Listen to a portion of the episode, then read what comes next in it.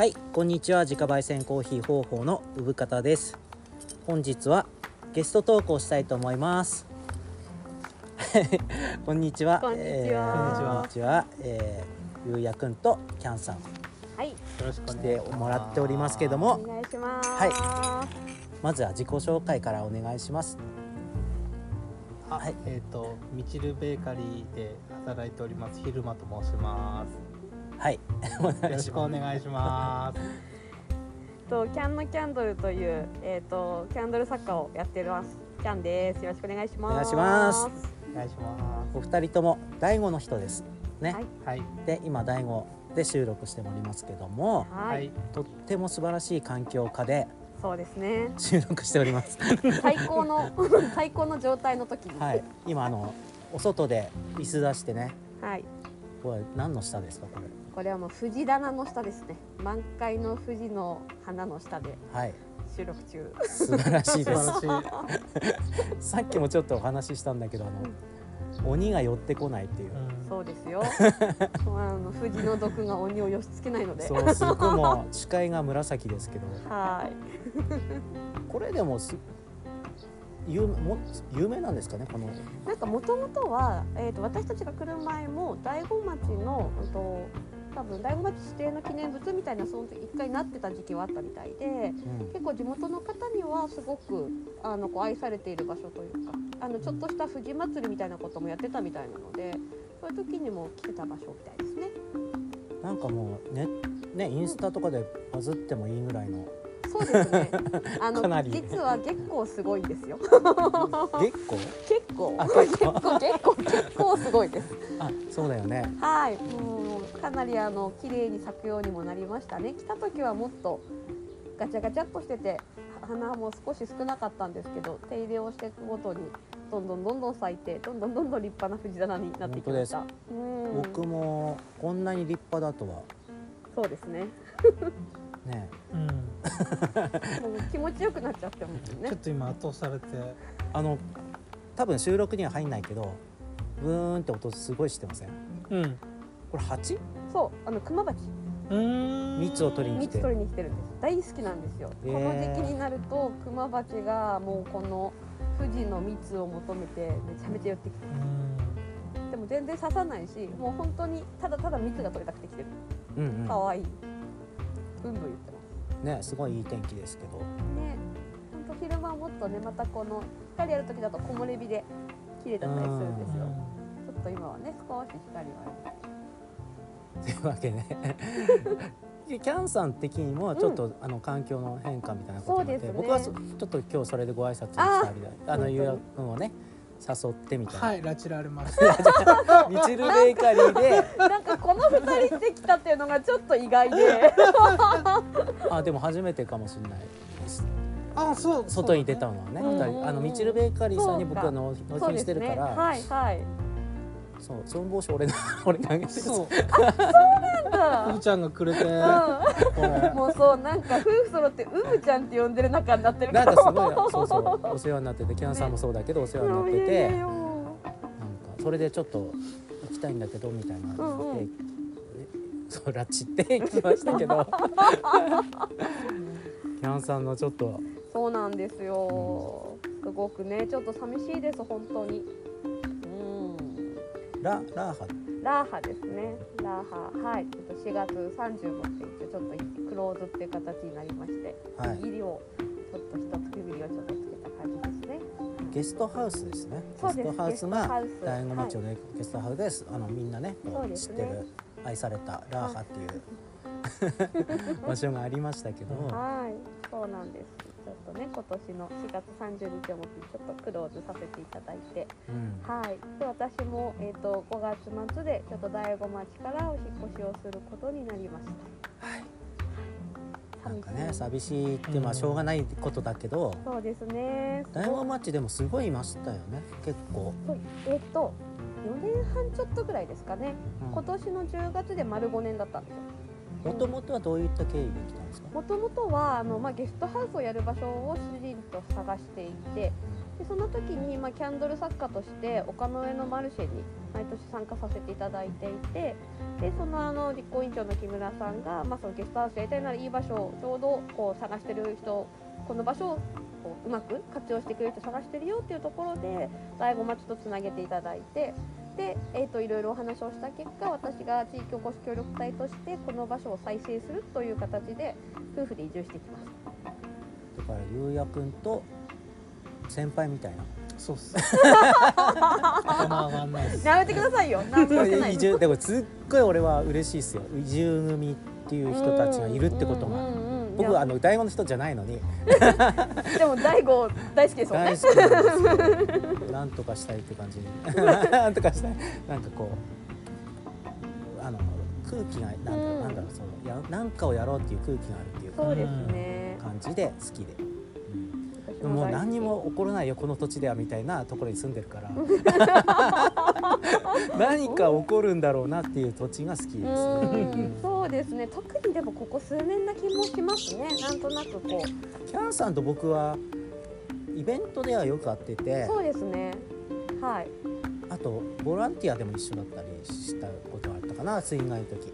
あそうであ水害の時はそうですね。どっちかというと私は本当に動き回ってましたね。ボランティアの方に入るというよりかは、まあ、ちょうどその時にこの町にいてで地域おこし協力隊としてちょうどいた時だったのであのやっぱり町もこう大変な状態で役場の方々もすごく大変そうだったので、まあ、なんか私たちができることがあるんじゃないかなその地域おこしだからこそこのなんかこう町の人ではなくてで住人でもあってでもなんか間にいるような立場だったのでだからこそ動けることがあるのかなと思ってすごくこう動いてたりはしましたね。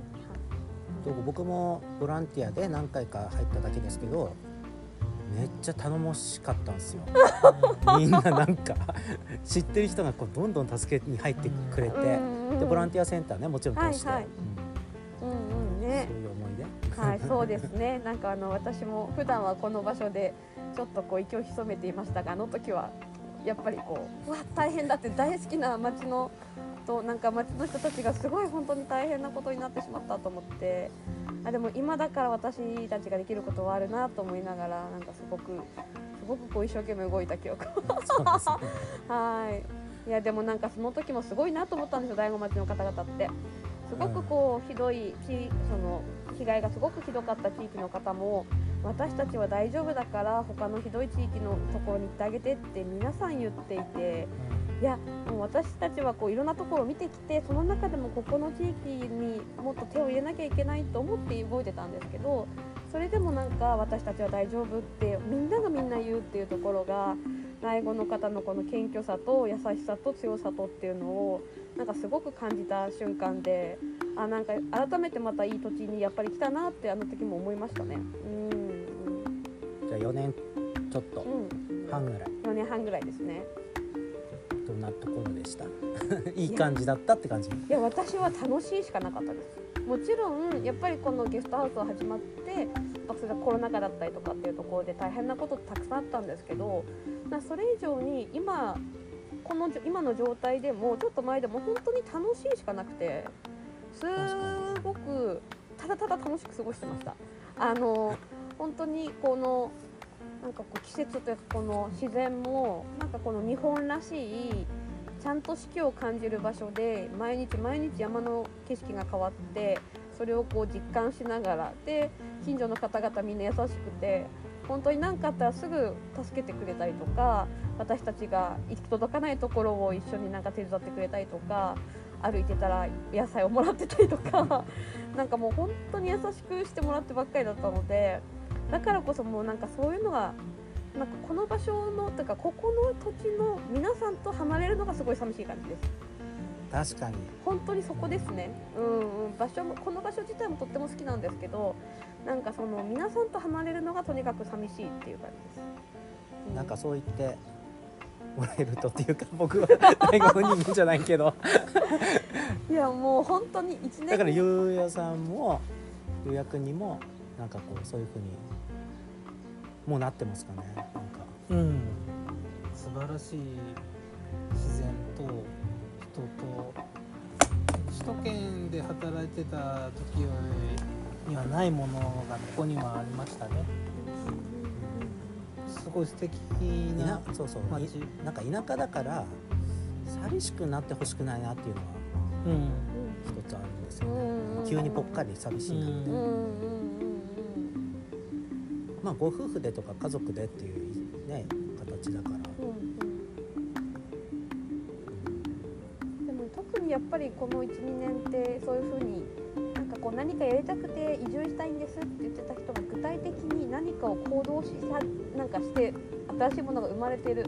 特にそれこそミチルベーカリーのねお二人はその中心にもいますけど。なんかそういう時だからすごくなんか楽しい時に余計今来てるんじゃないのかなっていう気はしますよ。まあでもずっとうんうん楽しいですけど、レあのミチルベーカリーのレミさんとキャンさんはうん、ユニット組んでますよね、そうですね。台湾日和という。台湾喫茶ユニットを組んでます。めっちゃ美味しいやつ。いやもうねめっちゃ楽しいんですよ。やってて楽しいです本当に。イベントで台湾料理を出すみたいな、そうですね。なんか私がもともとすごく台湾が好きででその台湾のスイーツをなんかこう作ってこうそれをちょっと広めたいなと思っている時にちょうどレミちゃんが「私台湾カステラ作れますよ」って言われて私台湾カステラもすっごい好きで台湾で持って帰ってきたいぐらい好きだったんですよ あのな世界一柔らかいんじゃないかみたいな。あーもうね。枕にしたいみたいな。もうふわふわっていうね。そうでなんかそのレミちゃんとは本当に会った瞬間からもう昔から友達みたいな。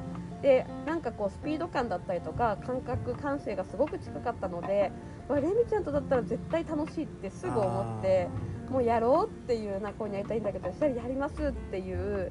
でもう本当にポンポンポンともう勢いよくポンポンポンと始まって。そうなんだかんだでもう4回とかやってますね。ね。そうもう3ヶ月に1回ぐらいコンスタントやらせてもらってて。なんかなんかそれもすごく楽しいですよね。なんかそういうことができる仲間が増えてるっていう楽しさが。まあ、ちょっと大悟離れてからもやるんですかね、やるつもりです、うん。はい。あのそうやって大子町に来る理由作らないと。遊びに来る。ねこうちょっと離れてからも、うんうん。まあでも茨城県、そうですね。ね。はい。あの県南の方にちょっと遠くはなるんですけどでもあのそれこそあのめめぐるでね。キャンドルももちろんそのまんまこう扱っていただいたりもしますし。いやだからキャンドル作家さんではいすから、はい。はい納品もするしあと僕もちょっとあそうそうそうなんですダよ もうねあのどういう形にしようかをずっと悩んでます。なんか あのウブさんのドライをいただいたあのダリアをいただいてそれをドライフラワー結構綺麗に使えたのであそれをどの形にしようかなっていうのとぱり今回少しその本当は形にしてウブさんのコーヒーとのセットをなんか癒しのセットをすごく作りたくてなんかそれをどの形にしようかっていうのとなんかあの数がやっぱり今今年はね少なかったのでなんかそれをなんかあんまりたくさん試作するとなんかちゃんとした商品化できないなと思いながら悩んだまんま来てしまったんですが。でもちゃんと綺麗に持って撮ったんですよキャンさんとコラボ商品になるのかなみたいな期待があってはい。でもそういうのってこう慎重にね、うんうん。なかなかいいものにしたいっていうのがあるから。そうなんです。なんかそのどれがこう最近こうよく作ってた形にしちゃうとなんか同じになっちゃうからもったいないなとかなんか大きい花だったりちょっと花びらなんかね難しいっすよ。ねそうなんかそうなんか結構ダリアって大輪なのでちょっとこうドライで少しこう収縮化してもでも大輪だからこれをなんかどう生かすのがいいんだろうっていうのが結構悩んでたりとかして見るたび悩みます。どうしようかな。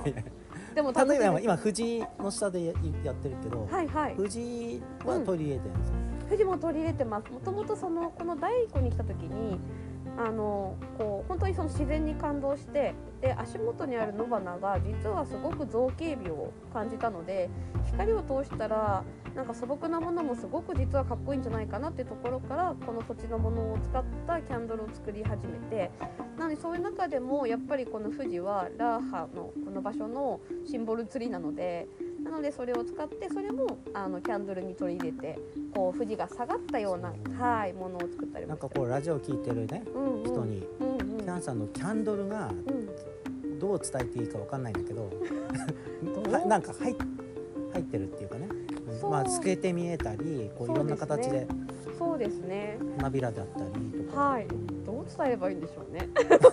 なんかあの私なんかこうキャンドルの、ね、表現いろいろあるんですけどキャンドルってその素材だったりとかそのキャンドルのローの成分だったりとかですごくいろいろな形にいろいろな表現ができるのであんまりこれだけっていうのをしたくなくてたくさんの方にそのキャンドルのこう魅力を知ってもらうために本当にいろんなものを作ったりはするのでただなんかここの大悟に来てすごくあこれが自分の中でしっくりくるなっていうのはこう過敏なものよりもちょっとそういうなんかこう素朴じゃないんですけどもシンプルなもので光を通すことで陰影だったりとかが綺麗に見えるものがやっぱり作っていては楽しいなっていうそれがなんか自分の中の一番の定番かなとは思ってはいます。ね、はい。喋り達者すぎません？私ですか？さ私すが。地域おこしやってたりこう外に出てるからやっぱ。うん、あとは多分昔そのブライダルのお仕事をしててあそっかそっか、はいプランナーをやってたんですけど確かに、はい、その中とかでもやっぱちっちゃいパーティーだと司会をやることもあったりとかあとはなんかその時の流行ってたユーストリームとかってあったじゃないですか。うんうんそういう。でそれをなんか違う店舗の子がなんかうちの私のそのマネージャーやってたところの店舗でやりたいって言われたんでなんか週に1回そのユーストリームとかを収録して番組してにしちゃったりとかなんかねそんなことをちょこちょこやってたので意外と慣れてます。素晴らしい。なんかもいやだからウブさんのももうワクワクしながら聞いてましたよ。楽しいなーって聞いてるだけでも楽しいうなーポッドキャスト俺のもう内容がなくて。えー、そうですか？なんかこういい意味でこういろんなことをしながら心地よく聞ける感じがすごく楽しいんですよ喋ること考えないで喋りたいなっていう今みたいな感じの時に喋ることにしててだからうん後でこれ喋ったらよかったのにとかって思うんだけど、でも多分みんなねそういうこと聞きたいんじゃないんですよ。いやなんかでもちょっとわかります。その時の空気感だったりとかうん。夫だったりとかなんかその時の思ったことってすごくいいですよね。だから僕の周りにいる人たちもどんどん紹介したいし、ん。素晴らしい人いっぱいいるから、うん。うんなんかこう喋ってもらいたいなとか思ってるんですけど、うんうん。そのキャンさんにはもうずっと前からた頼んでたんだけど なかなかこうでもずっタイミングが。と私も聞きながらうわ行きたいのになってずっと思ったりでも聞いてましたよ。結構ちゃんとリスナーです私。意外とすいません。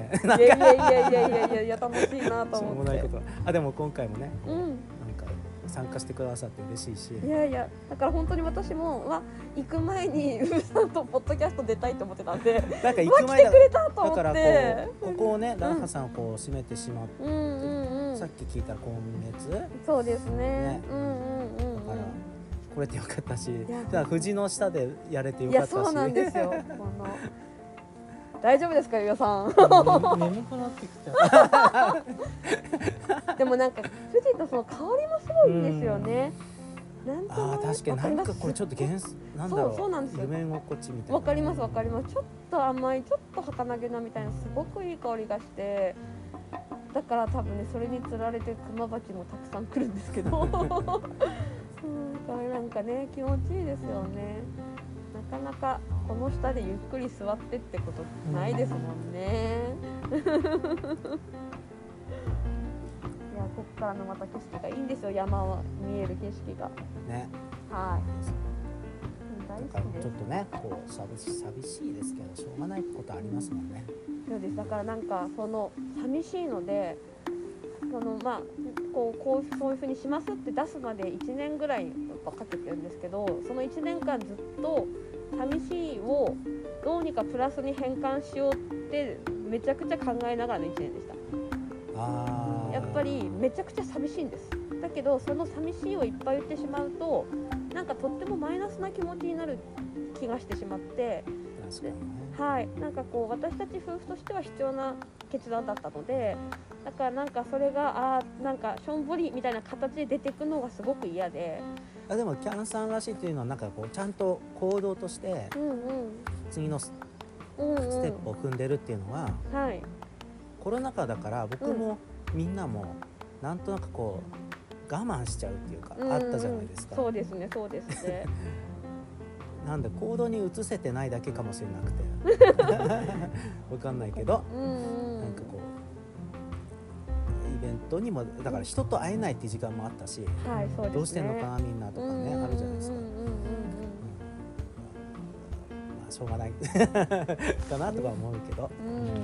でもなん。かそのしょうがないもちょっと悔しかったりはして自分ではとってもまだまだやりたいこともたくさん。あったしやりたい人たちが今たくさん。周りにいる中でなんかこう自分がこう場所を離れてしまうことがああきっとこうモヤモヤしてしまうなって思うのをどうにかでもちゃんとその後もつながるように関係を作っていこうって思う1年で、確かにね、はい、だからなんかこういろんな人がそうですね。来てくれて、そうですね。はい。僕はこう近すぎて泊まりには泊まることはなかったんだけど。でもなんかあの意外とすごく嬉しかったのはやっぱりこうそういう風になった時に近くで行ってくれた例えば本当に大子町の在住のお世話になった方々が来てくれた時にやっぱり近いから泊まるっていう感覚ってなかったしずっとある気がしてしまってたけどもっと早く来てもっとたくさん泊まりたかったって結構たくさんの方に言ってもらってなんかそのごくやっぱりこう当たり前の日常の中には多分私たちのこの場所ってあると思うんですけど大子町の方からすれば。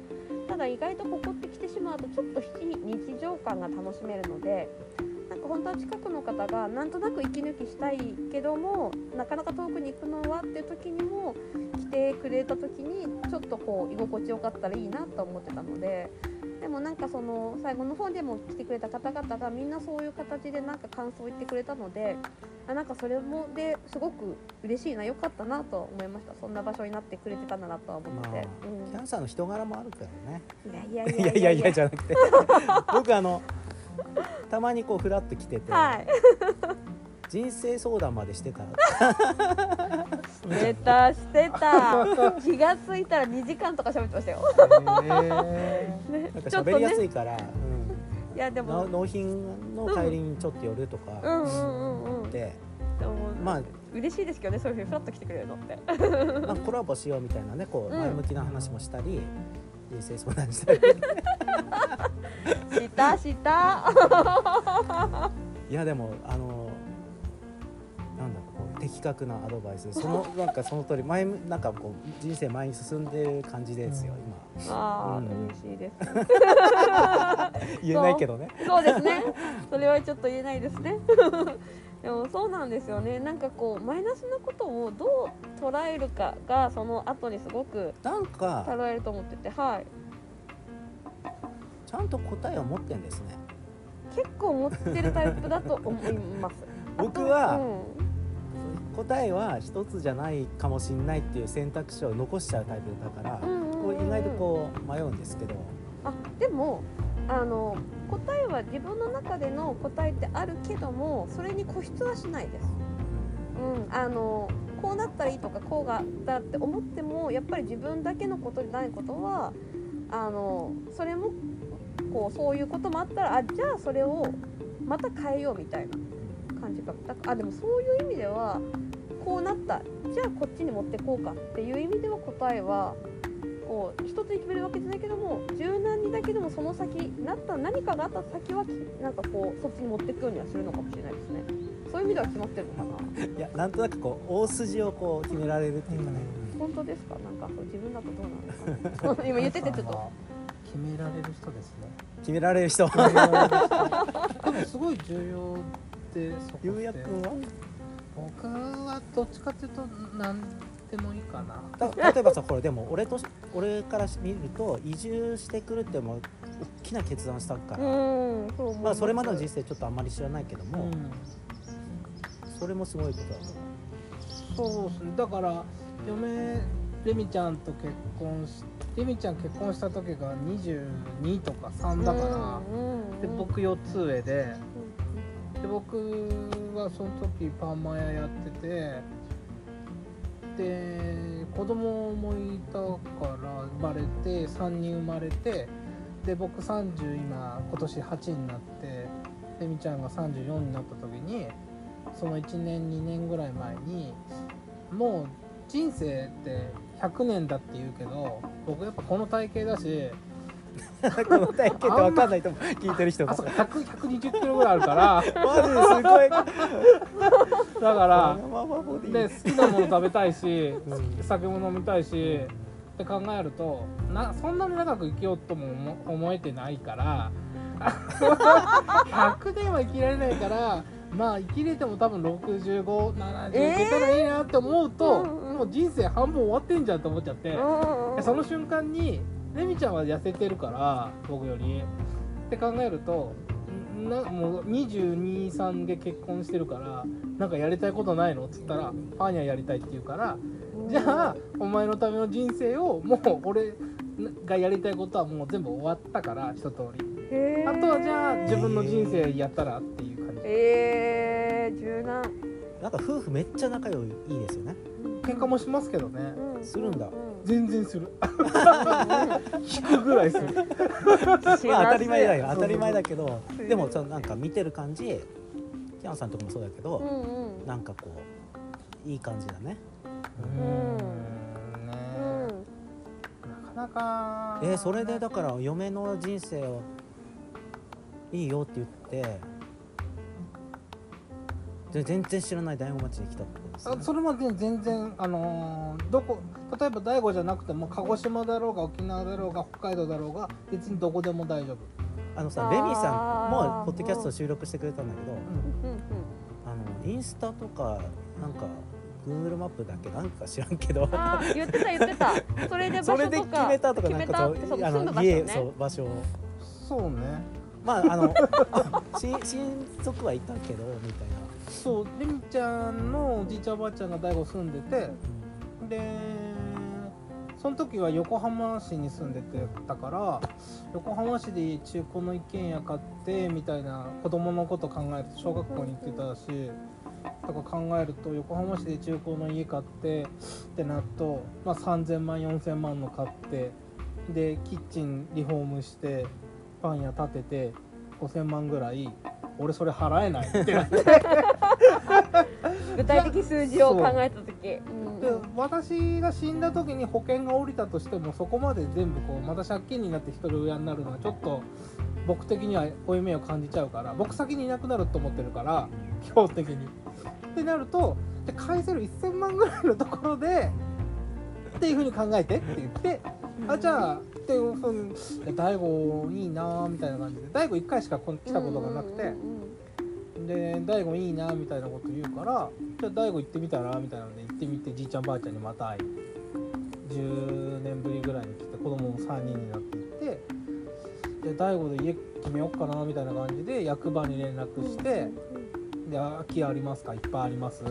こんなのあります」みたいな感じで言ったらそうたまたまなんか「うち家空くけどどうですか?」みたいなのでうん。家紹介してもらって。そしたらもうあとトントン拍子。えもうじゃあ全然前向きな気持ちで来たんですね。うん、僕人生前向きです全部。あ一緒一緒。一緒、えー、すごい。人生前向き。人生前向き。見習いたい。基本後ろ向きだな、なんか前向きの方が楽しいですよね、うん、えー。人生一回しかないし。同じこと思ってる。陽キャだね。いや私結構陰キャキャ陰キャな方だと思うんですけどね。う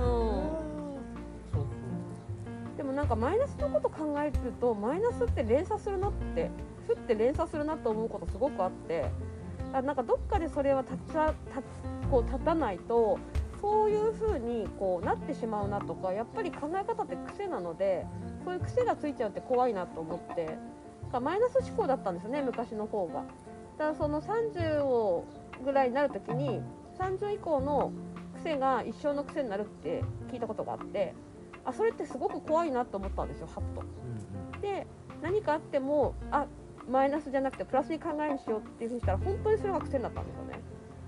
うん、確かに確かになんか僕もうん考え方変えたのはうん30後半ぐらいからですね、でもなんかそうなると本当にそれがこう前まではもっとズーンと落ち込んでたのがそれよりも手前にあいかないもうちょっとまた切り替えなきゃってやってるとそれがどんどん速くなってきてなんか前は一回落ち込んでからちょっと時間かけてちょっとずつだったとかなんかすごく早くシュンって上がるようになってきてそしたらそっちの方が楽しかったんですよね。あうん、すごく楽しいし楽だったんですなんか。あこれはなんかその時間がもったいないなっていうのとやっぱりなんか何でも結局自分次第だなと思うんでどこにいようが誰といようが結局はなんか自分の考え方が物事をなんかこう前に進めて気がするから。ポジティブすぎる。えでも楽しいですよね前向きにいるとね。僕はねそう自分ではそこまでいけない人だと思うからそうとにかく人に相談することにした。あーうんだからキャンさんもそういうゆうやさんもそうだけどいろんなことすすっごい喋るじゃない私がうんうん多分それで相談してるんだと思うんだけどうんうんうん。意外とそれで解決しないなんか答えはないけどうん。聞いてもらえるだけで割とすっきりしてみたいな。で後からどうなったみたいに聞かれてああ忘れてたみたいな。あるけど。そうですよ。それはもう2時間聞いてますか。ら気になりますよその後。結構真剣に聞いてますからね。全然大丈夫です、うん。うんうん、いろいろ話してこう話せる人でしたけどね。うん。でもなんかいろんなことをアウトプットすることでなんか自分自身も考えをまとめることとかってつながりますもんから結構話すことはすごく大事で私もそのアウトプットをすることでどんどんなんか自分の考えだったりとかを余計まとめていく方なのでそういう話をできる人が周りにいるっていうのはすごく大事ですよね。うんそれこそレミちゃんとかにはすごく話しやすいんでよく聞いてもらってます確かに僕もさっきもずっと「あの件どう思う?」とか 割と真剣に話してもう全然あのレミちゃんどんどん使ってください。言われてるよレミちゃん。使って言われてるよ。レミちゃん使ってください。あのお店にさあの立つことあるじゃないですかゆうやくんはうん。すごくいいよね。パン屋さんそう作ってそうだよねあー作ってそうな雰囲気もある。魔女の宅急便だと作ってる。そう。そうだそう逆だもんね。そうなるとね。お園さんね。そう。そうそうレミちゃんがね。でもなんかちょっとなんだろうその気質はあるよね。お園さん気質みたいななんか。うん。そう思います。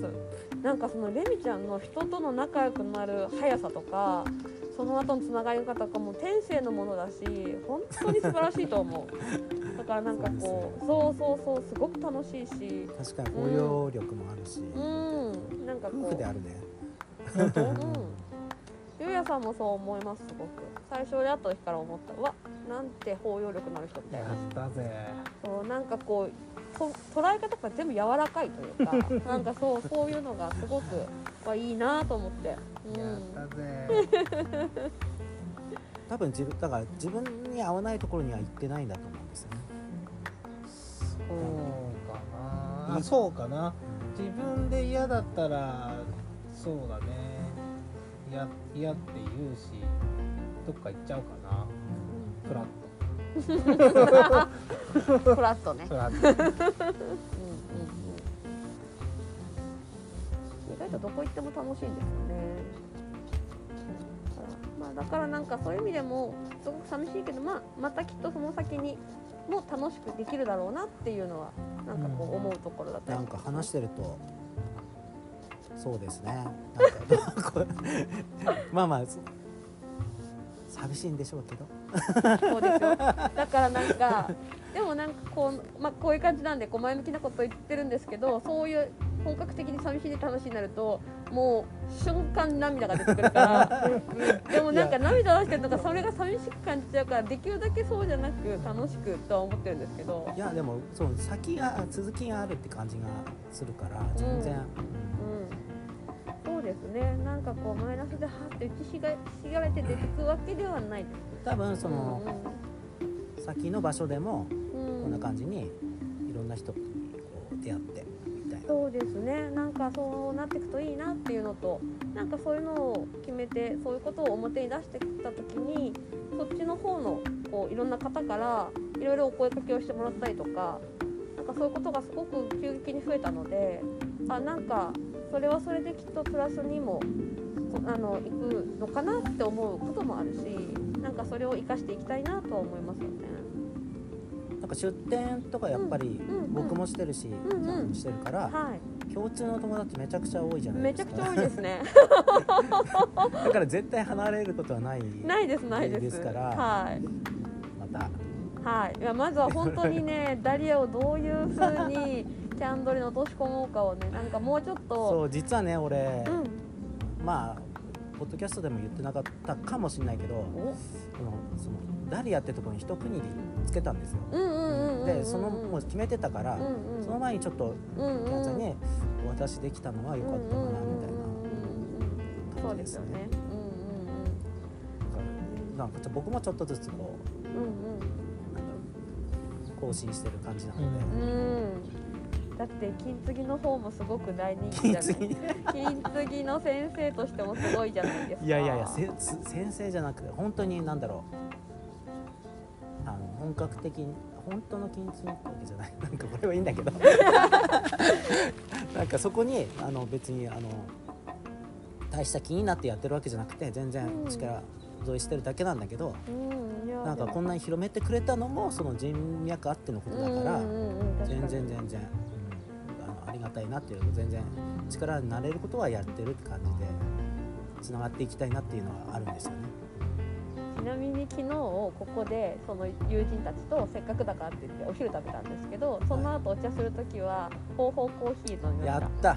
たあの私この間あのちょっとさた時になんかこうドリップパックをまず全種類買ってったんですよ。え嘘。そうなんです。でそれをその友達の時にどれがいいって言ってその場でそのみんな選んでもらってその場でお湯入れて「いや最高やっぱり美味しいねうぶさんの」って3人でその来てた友達と3人でそう飲んでここで。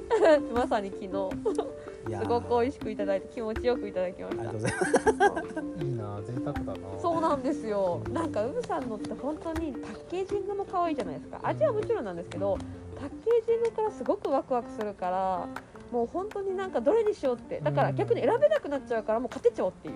美味しなかったですじゃあもう選べないから勝てちゃおうって思ってなんかあのあのコーヒー屋さん本当に最初に言ってたんだけど、うんうんあのなんだろうこうコーヒー屋の親父みたいなこう頑固親父みたいなのになり、本当になりたくなくて。うん。だからみんなに本当に愛されたくて。ただただそれだけされてるじゃそうない。いやいやだからそうななんとなくそうだったけど何もやんなかったらだよただ本当にシュッとコーヒーや焙煎やってますみたいな。何もやんなかったら絵も描かないだろうし、うん。パッケージこう入れてね販売するだけで好きな人だけ買ってってあ気に入った人だけみたいな。うん。やってたら本当相手にされなくなると思ってるから、うんうん。まあね、同じ業種の人もいっぱいいるし、うんうんうんそうじゃないところで自分自身ってところを見てそれに金継ぎもそうだけどうんこう人が浮かぶこう、まあ、ミッチル・ベーカリーさんとかもそうなんだけどうん。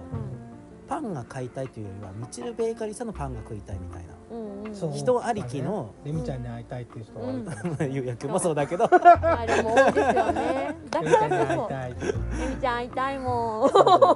あと嬉しいけど、まあ、台湾日和だって2人のことが思い浮かぶから買いに行くわけじゃないですか。ね、そうなってくれたらだから本当になんかこのそれもねレミさんと話したことなんだけど YouTube とかネットで調べれば大抵のものを作れちゃうんですよ今、うん。確かに、本当にそう思います。本当に美味しくできるし。うん。で美味しくできるからだからそれを食べるのかって言ったら、うん。違うんですよねみんな。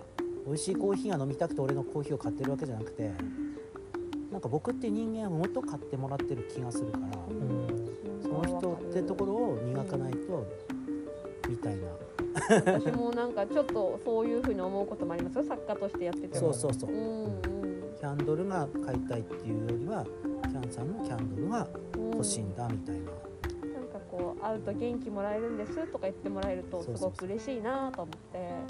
でキャンドルで癒されてもらったらなとかも思いますもんね。ご飯食べるにしたってさ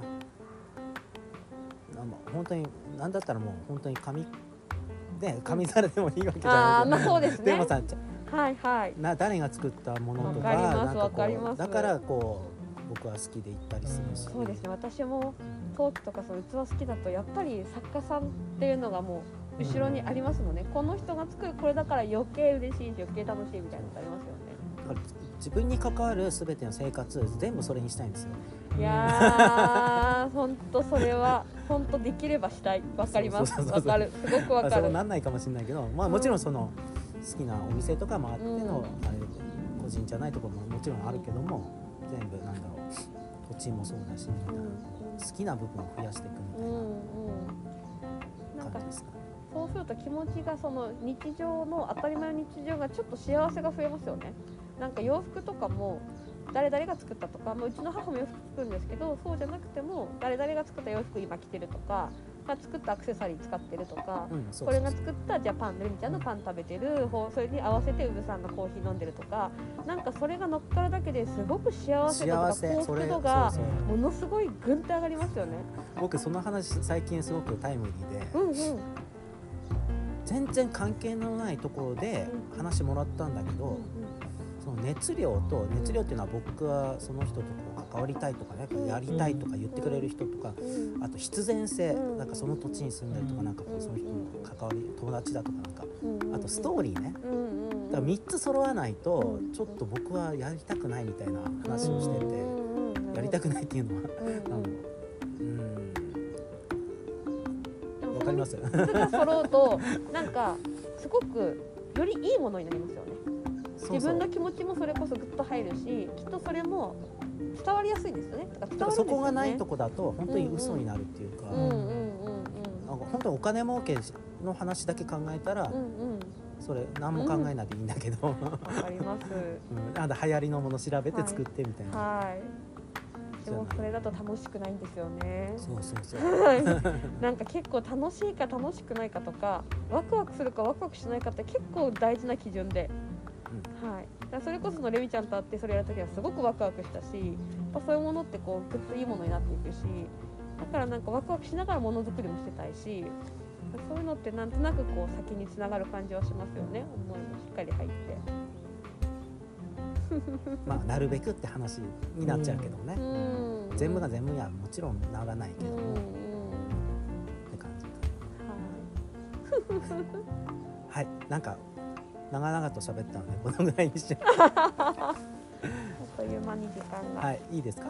お二人。はい。はい、はい、じゃあ今日お二人ともありがとうございました。ありがとうございました。こちらこそでございますありがとうございます。楽しかったです。